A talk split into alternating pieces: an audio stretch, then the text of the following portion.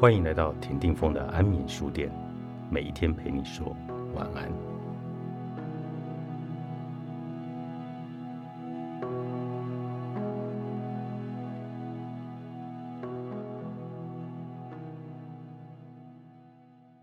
痛苦会在何时与幸福有所连接呢？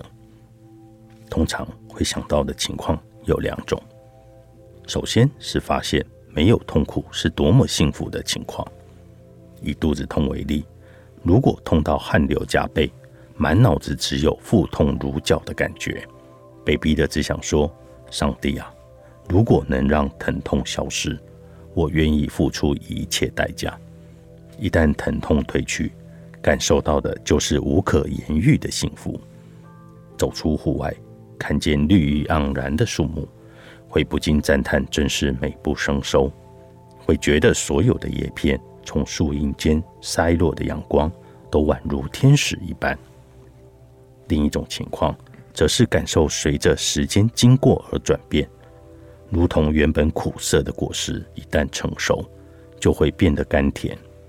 即使是痛苦到想要自杀的失恋，事过境迁再回顾，终将成为年少岁月中不可磨灭的一页。比起空白一片的青春，有点酸楚的回忆，还要更令人欣慰。歌德曾经这么形容自己从前的画作：即使平凡无奇的花草，都是一页页令人怀念的日记，让我们想起每个幸福的瞬间。所以。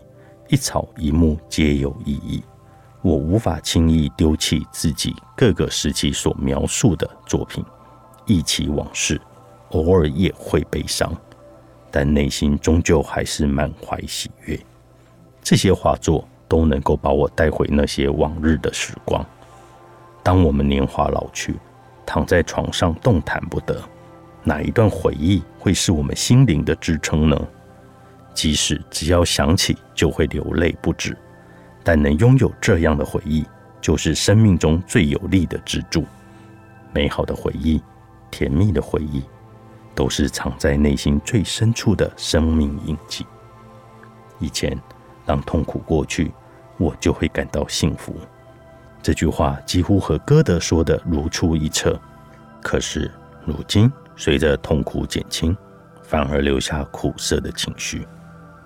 卡夫卡还说过这样的话：“如果什么事都没发生，还能勉强的活着；可是，一旦触及了创伤，又会退回原本毁天灭地的痛苦。